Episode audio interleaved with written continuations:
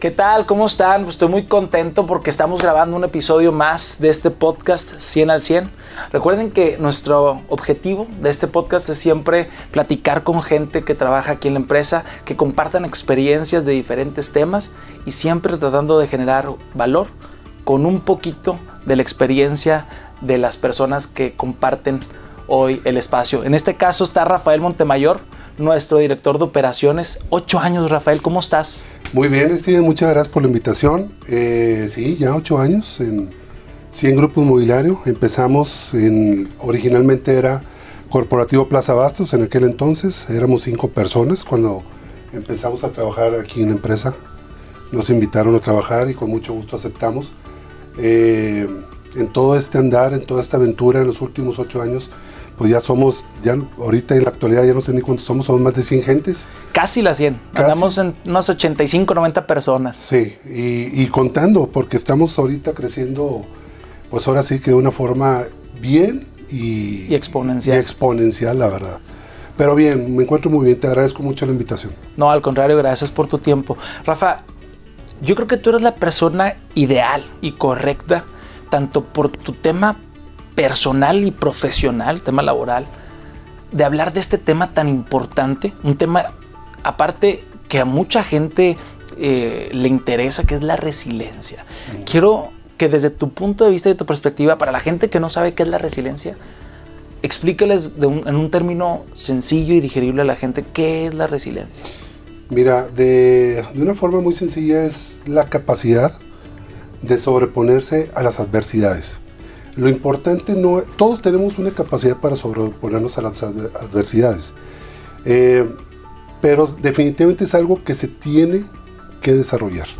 Y uno lo va desarrollando conforme vas eh, aprovechando las experiencias de las situaciones difíciles que vivimos día a día, en lo profesional, en lo personal, eh, con las amistades, no lo sé. Todo el mundo vivimos algo difícil. Lo, lo resiliente será cuando tienes la capacidad de sobrellevarlo, adecuarte, moldear la situación y aprender de, ello como, como, experiencia de vida. ¿no? Y es lo que te va formando. Muchas veces tenemos fracasos en la vida, eh, pero lejos de verlos como algo que te detiene o que te ancla el pasado, tienes que verlo como oportunidades para aprender y poder ser factores en tu crecimiento personal y profesional. Rafael, definitivamente he escuchado a través del tiempo a líderes que prácticamente tienen una frase que dice, o ganas o aprendes. O sea, es decir, que nunca pierdes. Porque cuando te enfrentas a situaciones difíciles y complejas, pues prácticamente cuando uno siente que fracaso pierde, pues, estás aprendiendo algo. Pero si sabes ver eso como una oportunidad y no como un fracaso. Es de la manera en la que vemos las cosas, la perspectiva es la que cambia. Tú, tu vida profesional, ¿cómo, cómo te has adaptado a los cambios? Porque tienes ya una trayectoria muy amplia. Así es. Ya más de 30 años eh, de carrera profesional, pasando por muchas empresas. Bueno, algunas de ellas, te puedo mencionar, eh, trabajé algunos años en Cemex, estuve en Semtec, estuve en Neoris, inclusive, una época de mi vida muy importante trabajando en Neoris, en la empresa de tecnología de Cemex. Estuve en Fianzas Monterrey, estuve en Banorte, estuve en una de las consultorías eh, más importantes a nivel mundial eh, de la industria minera, como es de Highland Group. Tuve la oportunidad de participar en los proyectos ahí en mina, muy, muy interesante. Y también, pues, varios años trabajando como freelance, implementando sistemas, proyectos de sistemas de tecnología. ¿Qué, ¿Qué es lo que estudiaste?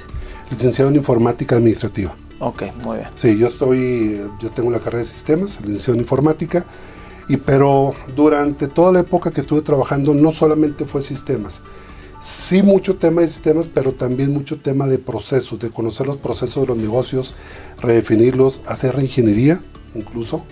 Eh, también mucho el tema de la administración de la gente, que es parte de, de tocar temas resilientes, pues es el manejo de la gente misma porque todos somos seres, como seres humanos, pues somos seres emocionales 100%, y ahí es donde se da el tema de la resiliencia, porque en la medida que tus pensamientos los adecuas para no afectar tus emociones, y al revés, si las emociones no afectan tus tomas de decisiones, esa es la manera que tú te vas focalizando en los objetivos. A ver, yo tengo una pregunta. Tienes dijiste que tienes 30 años de experiencia y has trabajado en diferentes empresas, de diferentes giros y de diferentes tamaños. Pero aquí lo importante es, yo quisiera saber eh, cuál es tu estrategia o, tu manera de...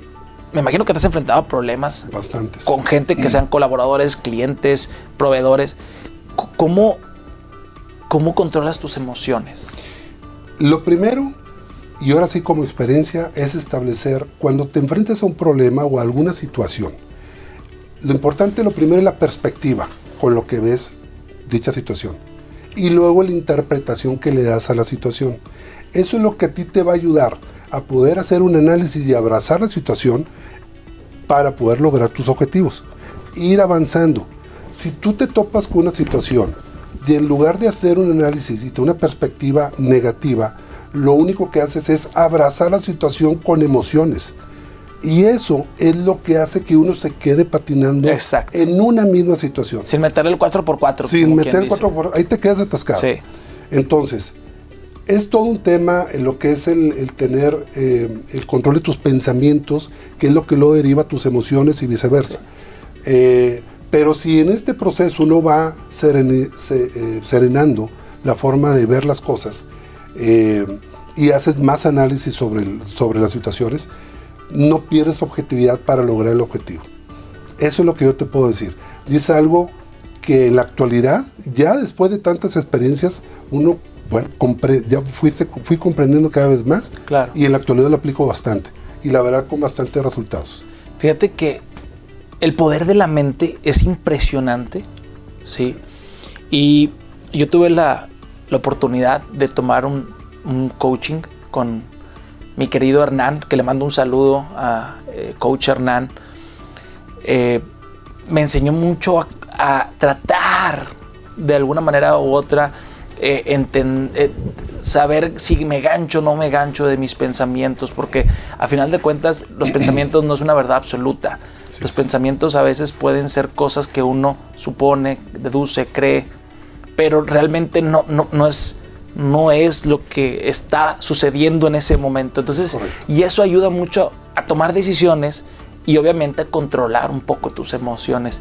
Pero cuando la gente habla de la resiliencia, es muy difícil, es muy difícil que la gente eh, no sienta ese desánimo, que no sienta ese negativismo, porque cuando ven una adversidad, una situación compleja, una crisis, una problemática, no todos están dispuestos a fomentar un cambio para poder, o para poder tener una solución o una alternativa a la situación. Así es. ¿Sí, me, me, explico?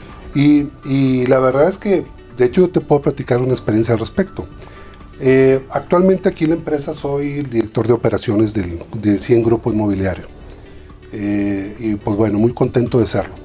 Pero antes de eso, aquí en la empresa yo estaba, tenía otra función, que era el director de marketing.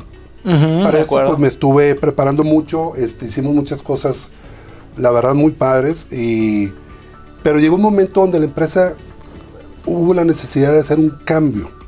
Y ese cambio era que yo dejara la dirección de marketing para pasar a la dirección de operaciones de entrada, muchas veces tenemos el apego a las cosas, sobre todo cuando es algo que te gusta mucho, ¿no? Cuando te apasiona, ¿verdad? Exacto. Cuando te apasiona, pues es, híjole, es difícil como que soltarlo. Pero los cambios siempre, por ahí dicen que los cambios son buenos, ¿sí? Siempre y cuando, de nuevo, sea cuál sea la perspectiva en cómo los ves y, cuál, y, cómo interpretas dicha perspectiva. Sí, claro. Por ejemplo, de ser, de tener, estar en un área como era la dirección de marketing, con una función específica, pasé a un área con muchas funciones. Por ejemplo, ya como director de operaciones en la administración de plazas comerciales que desarrolla el grupo, pues ya veo marketing, tengo un área, un departamento de marketing dentro de la dirección de operaciones. Claro. Tengo un departamento comercial, tengo un departamento de mantenimiento, finanzas, legal. O sea, ya veo ahora sí que todas las áreas de forma integral para administrar las plazas comerciales. Entonces el cambio fue algo muy bueno. Entonces aprendí a dejar el apego para poder trascender y creo que ese paso fue lo de aquí dentro de la empresa, lo cual la verdad lo aprecio mucho. Fíjate que yo, yo me acuerdo cuando estabas en la dirección de marketing, aprendimos muchísimo. Después de, que tú dejaste la dirección de marketing, la tomé yo, junto con la comercial. Y, yo al principio me puse súper nervioso. No voy a negar que sentía obviamente el apoyo eh, de mis compañeros, pero sobre todo el tuyo, porque ya, ya tenía la experiencia de, estar eh, dirigiendo y coordinando ese departamento durante años, ¿verdad? Entonces eh, me, acuerdo que estábamos en constante plática y trabajo en equipo para poder pulir esas áreas de mejora y tratar de siempre pues, desarrollar buenas campañas y tener una buena comunicación al exterior. Pero fíjate que a mí lo que me llama la atención, no solamente los cambios que has tenido en la empresa, sino en las empresas que has trabajado. Creo que es, es, muy difícil, es muy difícil me preguntaba una persona, me decía, es que ¿cómo tú, qué me puedes aconsejar? Le digo, mira, no sé cuál sea tu situación, siempre le digo, no sé cuál sea tu situación, no sé por lo que estés pasando ni tu manera de ser ni tu manera de pensar. Pero lo que yo siempre he dicho es que hay, hay gente que transforma con actitud. Hay gente que es positiva y eso le ayuda a salir adelante. Hay gente que incluso la ira la ira, el, sacar ira e incluso a veces el, enojo, lo, digo de una manera eh, positiva, el enojo te, ayuda a hacer una catapulta que te impulse, que te motive, que te incentive a fomentar un cambio. Porque pararte del piso y sobre todo teniendo la situación en contra y adaptarte a esos cambios y enfrentarte a retos, pues yo creo que ese es, este es el reto de la resiliencia, ¿no? Es el reto de la resiliencia. Fíjate que, eh, por ejemplo, cuando tú has vivido situaciones difíciles, tanto en esta empresa como, como en otras, ¿qué es lo que haces tú para siempre mantener de pie y motivado y siempre incentivado a tu equipo de trabajo? Porque una cosa compleja es que uno mismo esté al pie del cañón y tratar de, siempre tener la frente en alto y avanzar. Pero el equipo, Rafa, Fíjate, ahí, hay varias, varias cosas que comentar. Muy interesante, gracias por la pregunta. Mira, lo primero, parte de ser una persona resiliente es tener, tener realmente, y así sentirlo, una actitud positiva. Tú puedes ver situaciones o circunstancias de dos formas, negativo o positivo. Tú puedes decir, oye, yo, yo esto no lo puedo hacer, oye, esto está muy difícil. Es muy diferente decir, oye, lo voy a lograr. Oye, voy a hacer todo el esfuerzo por hacerlo. Claro que puedo. Es muy diferente cómo adoptas una circunstancia. El poder. El poder de la mente. Es que la tienes que programar. La tienes que programar. Y esa programación se te va quedando en tu consciente. Positivo. Ser positivo. Dos. Vivir en el presente. Fundamental. Una persona resiliente vive en el hoy, en el ahora. No vive con temas del pasado ni está preocupado por temas del futuro, que no sabes si van a suceder o no, y el pasado no lo puedes cambiar. Tú tienes que vivir tu presente, tienes que ser positivo, tienes que ser estar con gente alegre. lo que es el reírse, el estar continuamente alegre, eso ayuda mucho a que las circunstancias las vayas sobreviviendo de una forma más sencilla, mucho más fácil. Y es real. O sea, es cuestión de ponerlo en práctica es una cuestión de toma de decisión. Sí. Sí. Y apegarte a la decisión. Y apegarte a la decisión. De nada sirve tomar una decisión si realmente al día siguiente lo vas a abandonar. Exactamente. O sea, ¿Estás de acuerdo? Es comprometerte contigo mismo, es comprometerte con tu persona, ser positivo, eh, ser alegre, es importante. Eh, ¿Qué más te puedo decir? Bueno, son, características de las personas resilientes. Fíjate que es, algo lógico, pero es, a veces difícil como líderes de áreas, de departamentos, de empresas, de negocios, de, organizaciones. Oye, si yo no puedo estar positivo, incentivado, motivado, ¿Qué, le espera a mi equipo? Sean 5, sean 50, sean 100 personas con las que dependen de mí. ¿Qué, le, espera? Entonces, ¿qué es lo que pasa? Ahorita hablabas de algo bien importante. Es súper fundamental que la gente programe de una manera positiva su mente. Es correcto. Es, la gente dice que a veces estoy loco porque eso no existe, pero no. El, si tú dices no, tu, mente en ese momento se programa. Así es. Y va por el no.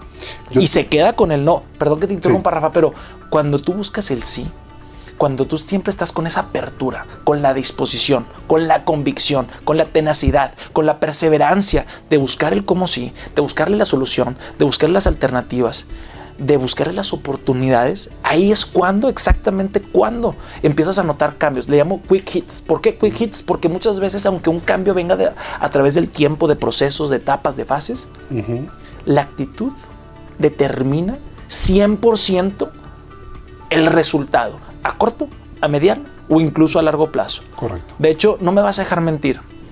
Tenemos un departamento increíble de recursos humanos y todos nosotros, como líderes, siempre exigimos que la primer cualidad que se busque en X perfil, de X área, de X nivel, sea la actitud. Así es. Y después como un segundo, no menos importante, pero como un segundo plano, ver cuáles son las cualidades, las virtudes que tiene ese perfil. Pero si no tiene actitud, me va a frenar la operación. ¿Estamos de acuerdo? Es totalmente, totalmente la actitud hace la diferencia, porque de ahí se deriva para que el resto de las características de una persona resiliente se puedan manifestar y eso ayuda a que tengas un mejor eh, proyecto de vida profesional, espiritual, de pareja, de familia. Es fundamental. Ahorita me preguntaba sobre cómo motivamos a los equipos de trabajo. Bueno, no hay necesariamente una fórmula mágica que te diga exactamente cómo hacerlo, pero lo que sí hacemos es, las cosas fundamentales para mantener un equipo motivado es poner muy claros los objetivos que se tienen en el departamento, en el área. Eh, en función de eso, ver qué necesita cada uno de los integrantes para poder, o sea, en qué los ayudamos para, que puedan desempeñar su labor, porque esa es la función del líder.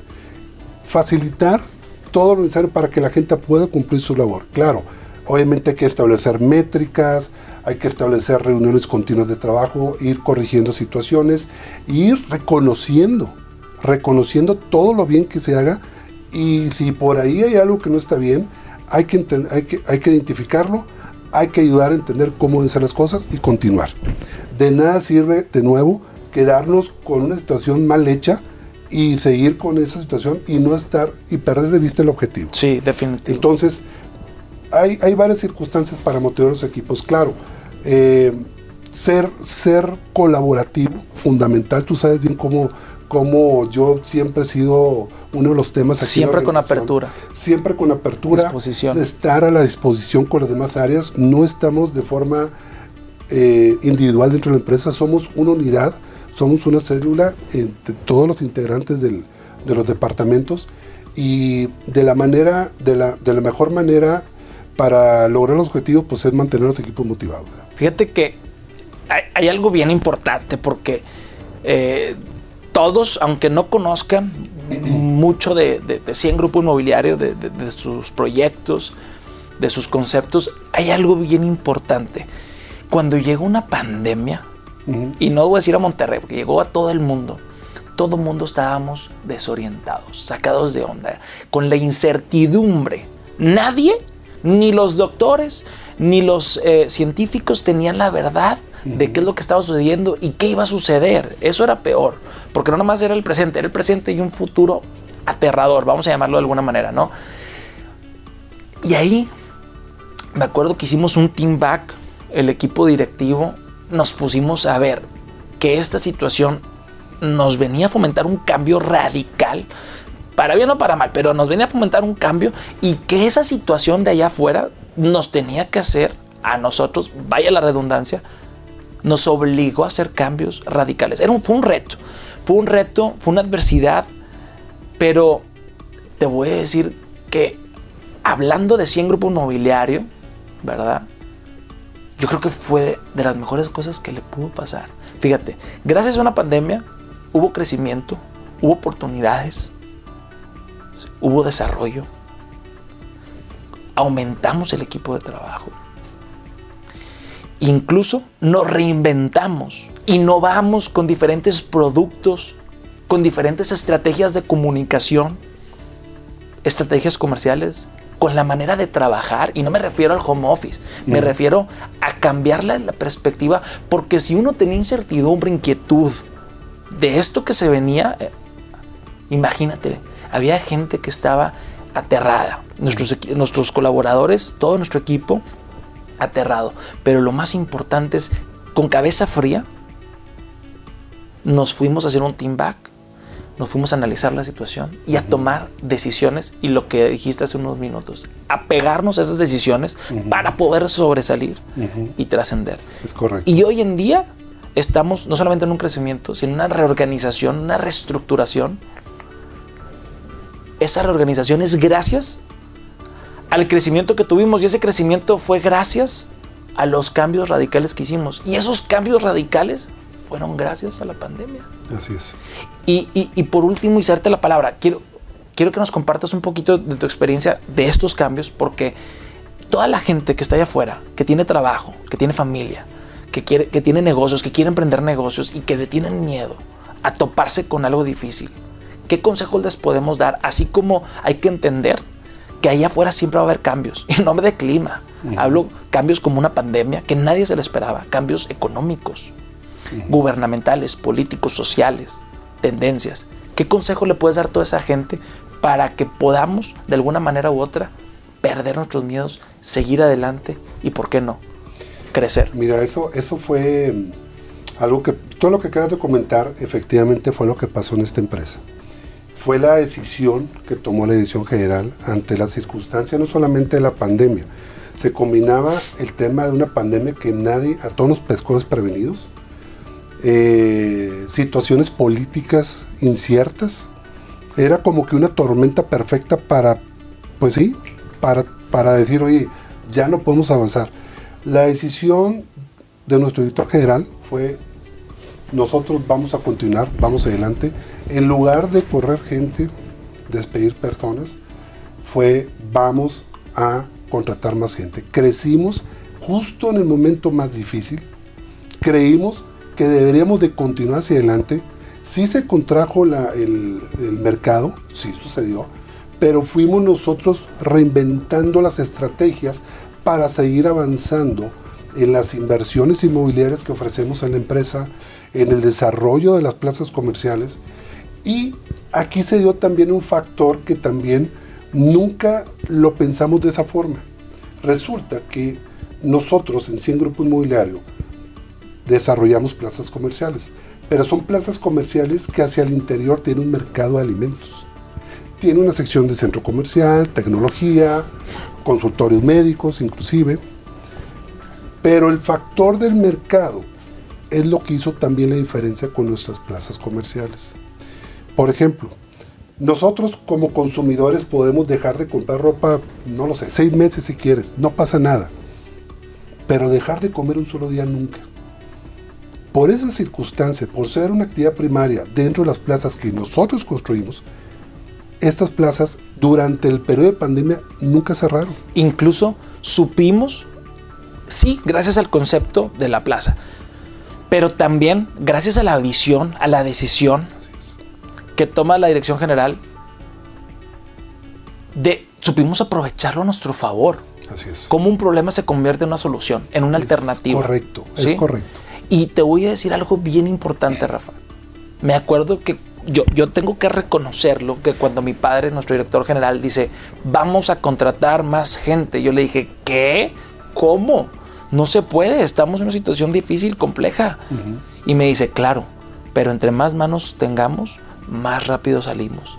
Y en ese momento me cambió pero completamente y drásticamente mi perspectiva de un giro a 180 grados. Y dije, wow, yo creo que hay que pegarnos a este tipo de cambios. Así es. Y adaptarnos y ser flexibles. Bueno, este es un claro ejemplo de resiliencia. Nosotros nos vimos, como mucha gente, como todos en el tema de la pandemia, nos vimos ante la circunstancia de una situación difícil. ¿Qué fue lo que hicimos? Vimos con perspectiva la situación, interpretamos esa perspectiva y tomamos decisiones sin perder el objetivo que era seguir avanzando. Definitivamente. Al día de hoy, hace, hace un año teníamos en construcción la plaza, hoy ya tenemos varios proyectos. Gracias. Este, y todavía hay algunas cosas más que vienen por delante que ya se las darán, se las darás a conocer a la gente. Si Dios quiere. Este, pero, pero bueno, ese es un clarísimo ejemplo, el mejor ejemplo que podemos poner aquí ahorita es precisamente la decisión que tomó la empresa en el arranque de la pandemia. Rafael, te agradecemos muchísimo tu tiempo. Como siempre, es muy enriquecedor platicar contigo. Gracias. Nutres, alimentas y generas mucho valor. Y, y yo por último quisiera comentarle a todos, la gente que está, toda esta gente que está viendo este podcast, que créanme, el hecho de que ustedes programen su mente con un no o con un sí cambia radicalmente el rumbo, la dirección que ustedes vayan a tener con esa problemática o esa situación. Programen su mente con un sí para que poco a poco se empiecen a acomodar las cosas, a que se muevan los obstáculos del camino y puedan avanzar de una manera más rápida y más ágil. Muchísimas gracias Rafael por tu tiempo. Eh, al contrario, Steven, muchas gracias por el tuyo. Nomás quiero cerrar con algo que, que puede uno encontrar en internet con temas de resiliencia y dice que el dolor es inevitable, pero el sufrimiento es opcional. Es correcto. Entonces, ahí, ahí eh, el razonarlo es parte fundamental para entender el tema de la resiliencia y pues hay mucha documentación en internet que se puede encontrar al respecto. Te agradecemos mucho tu tiempo, Rafa. Gracias por aportarnos valor. Y bueno, muchas gracias a todos ustedes que nos siguen aquí en este podcast de 100 al 100. Queremos dejar en nuestras redes sociales para, como siempre, tratar de generarles valor, aportar un poquito nuestra experiencia en Steven Handel o 100 Grupo Inmobiliario. Estamos en Facebook, estamos en Twitter y estamos en Instagram y ya en YouTube para que estén al pendiente. Y ya por último, nada más quisiera que nos compartieras tus redes sociales, donde la gente te puede encontrar. Eh, gracias, Steven. En Instagram eh, como R Montemayor L. R Montemayor, L. En Instagram. En Instagram. Ahí, ahí estamos. Perfecto. Muchísimas gracias a todos ustedes. Gracias, Rafa, por tu tiempo. Gracias a ti.